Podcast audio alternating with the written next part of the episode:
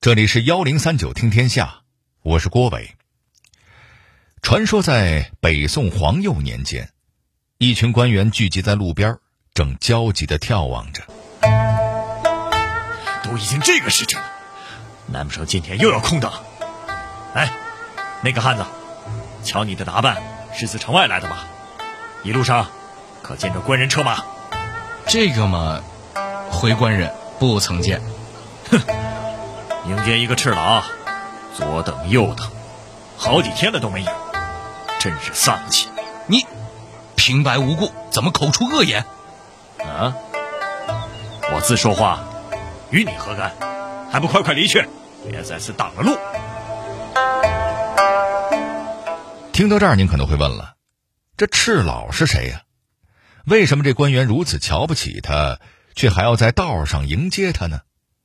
其实啊。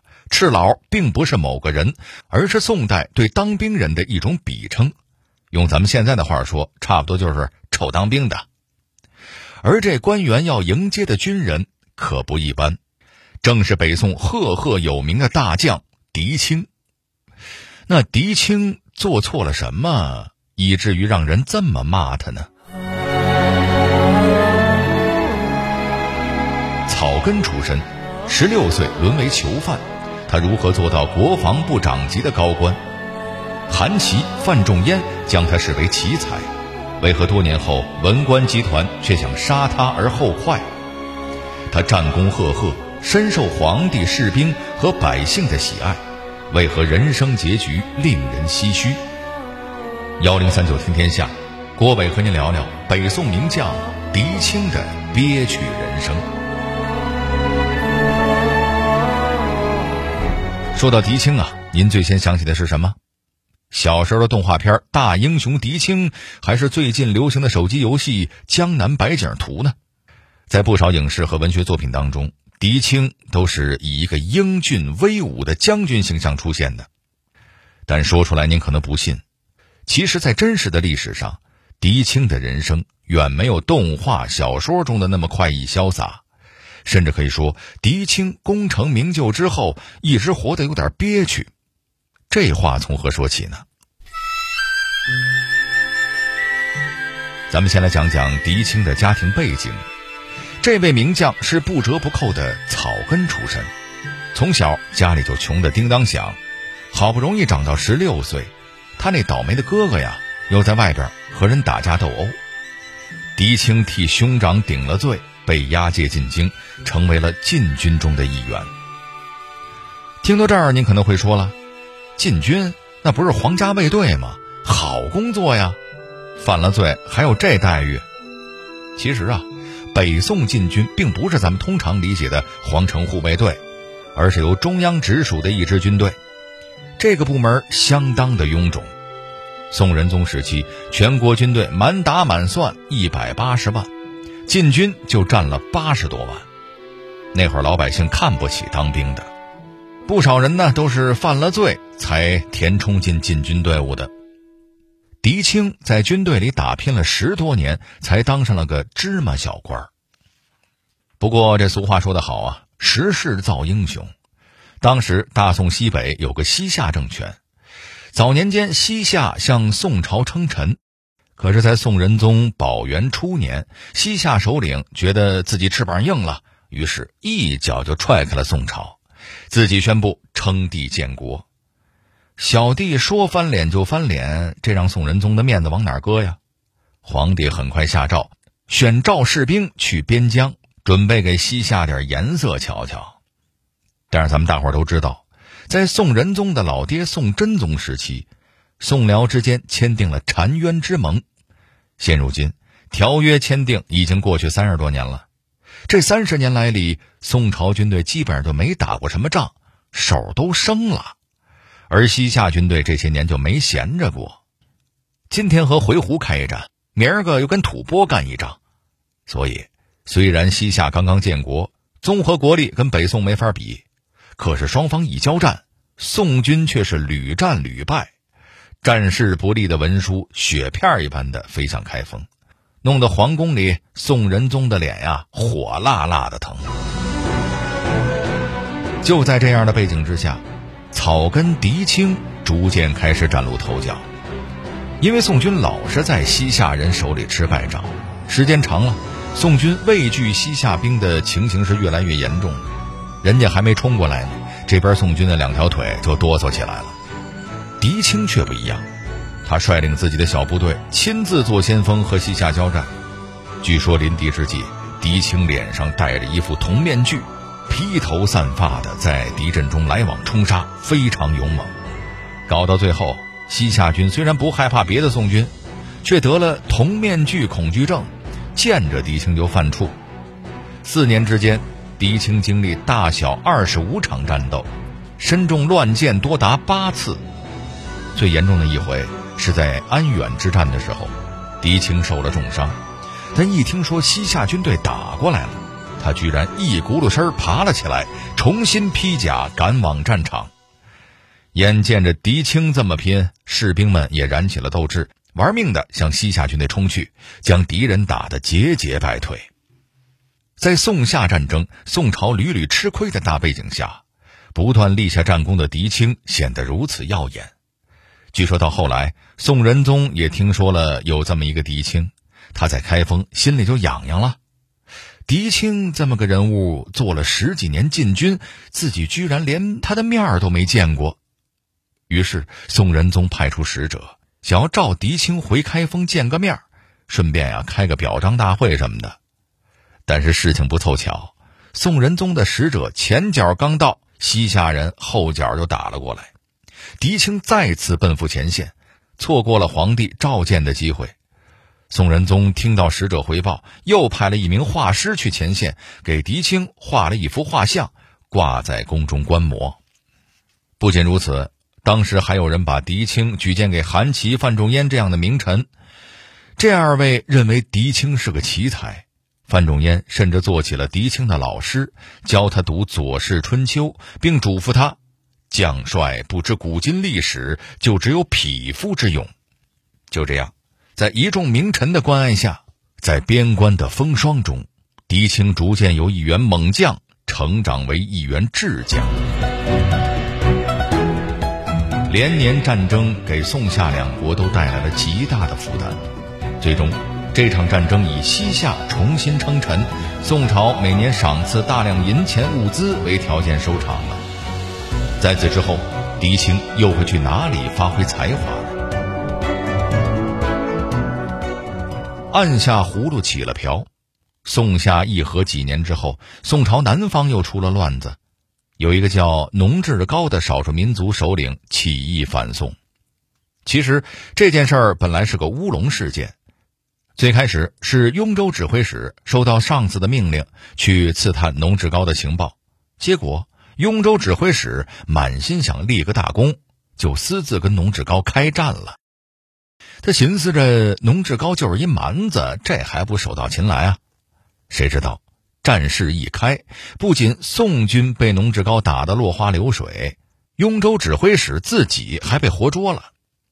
为了活命，这雍州指挥使就开始满嘴跑火车，说呀：“我不是来和你打仗的，而是受到朝廷的命令来招抚你的。你只要臣服，将来怎么着也得封个侯爷呀。”农志高被他一顿忽悠，居然喜笑颜开。当即表示愿意归降大宋，还派了几十个人把雍州指挥使完完整整的送回了雍州，并奉上了自己的请求归附的书信。然而没过几天，雍州指挥使擅自开战，为了活命胡说八道的事儿就败露了，农志高归附的请求也遭到了拒绝。农志高此时还不知道自己让人给骗了。以为是自己请求依附的时候想讨个刺史做做，要求太高，于是农志高很快上了第二封书信，说想做个地位更低的教练使，仍然遭到了拒绝。第三次，农志高连官都不要了，只求北宋朝廷给他一套官服，依然没有得到批准。最后一次，农志高豁出去了，只求宋朝每次南郊大典的时候。让他上贡千两黄金，换取他的属地能和雍州互相贸易。这姿态够低的了吧？可是大宋依然就给他俩字儿没门儿。为什么呢？虽然历史上没有记载原因，但很多人推测，这个呀，主要是因为农志高是交趾国，也就是现在越南那边的叛将。如果大宋接纳了他，那交趾那边怪罪起来，免不了又要开打。嗨，多一事儿，他不如少一事啊。所以大宋根本就没有招安农志高的打算。俗话说，泥人也有三分土性。农志高这回彻底的毛了，干脆召集部众，真的造起反来，打下了雍州城。宋军这回知道急了，决定剿灭农志高。无奈业务水平不行，农志高越剿越厉害。最后，农志高军接连攻破了沿江九个州，把岭南重镇广州包围了。岭南大乱的消息传回开封。宋仁宗派出两位安抚使讨伐农志高，这俩人走了之后，宋仁宗左思右想，还是觉得不保险，于是干脆连自己的王牌，也就是狄青，一块给派了出去。狄青率军到达昆仑关，一来先斩了一个不遵号令、损兵折将的将领，一下子立起了军法的威严。农志高虽然知道狄青到来。但寻思着，他从开封那么大老远长途跋涉，军队没个十天半个月休整不好，也就没放在心上。谁知道狄青早就猜出了他那点小九九，第二天便号令军队集合，一昼夜就过了昆仑关。等农志高的军队早晨醒来一瞧，乖乖，怎么我方的险要阵地上冒出一支宋军来？这事儿虽然突然。但农志高的军队自从和宋朝开战，顺风仗打多了，此时虽然吃惊，却并不害怕，很快嗷嗷的叫着和宋军战作一团。不久之后，宋军先锋就战死了，几个将军在高处看见叛军如此勇猛，吓得脸儿都白了。狄青却不慌不忙，手中令旗挥动，敌军左右两侧忽然杀出一群铠甲鲜亮的骑兵。这一招出乎所有人的意料，叛军的阵脚一下子就乱了，被宋军杀得大败。夺回失地之后，大家清点战俘和尸体，发现尸体中有个穿金色龙袍的，众将领一下子上头了，说这人肯定是农志高，快快快，咱们赶紧向朝廷报告，这可是大功劳。狄青却依然冷静，他知道。农志高在战场上逃脱，肯定要溜得远远的，怎么会忽然身穿龙袍死在尸体堆里呢？如果是部下所杀，那个人为何不来邀功呢？所以狄青告诉大家伙你怎么知道这不是一个骗局呢？我宁可说农志高失踪，也不敢欺骗朝廷来贪求战功。”众将见他如此，也就没人敢说话了。平定农志高叛乱之后，宋仁宗十分高兴，决定给狄青一个超高规格的大嘉奖。之后又会发生怎样的故事呢？宋仁宗得知狄青大获全胜，心情甭提多畅快了。他决心给狄青升官，升个什么官呢？宋仁宗的答案是枢密使，这个官掌握着全国的调兵权。有点类似于今天的国防部部长。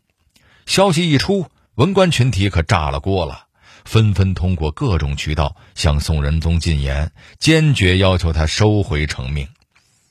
听到这儿，您可能会问了：将军做国防部长有什么不妥吗？怎么文官们反应这么激烈呢？这是因为宋代重文抑武，枢密使虽然掌握着调兵权，可是历来都是由文人担任的。